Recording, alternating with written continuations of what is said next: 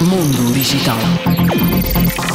Segundo o 9 to 5 Google, o Google Maps para Android vai receber uma nova atualização que vai incluir um ícone com informações sobre as condições meteorológicas para o local onde o utilizador se encontra.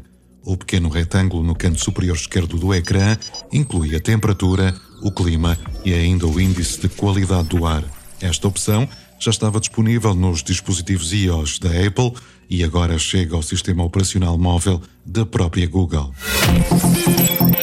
Mundo Digital.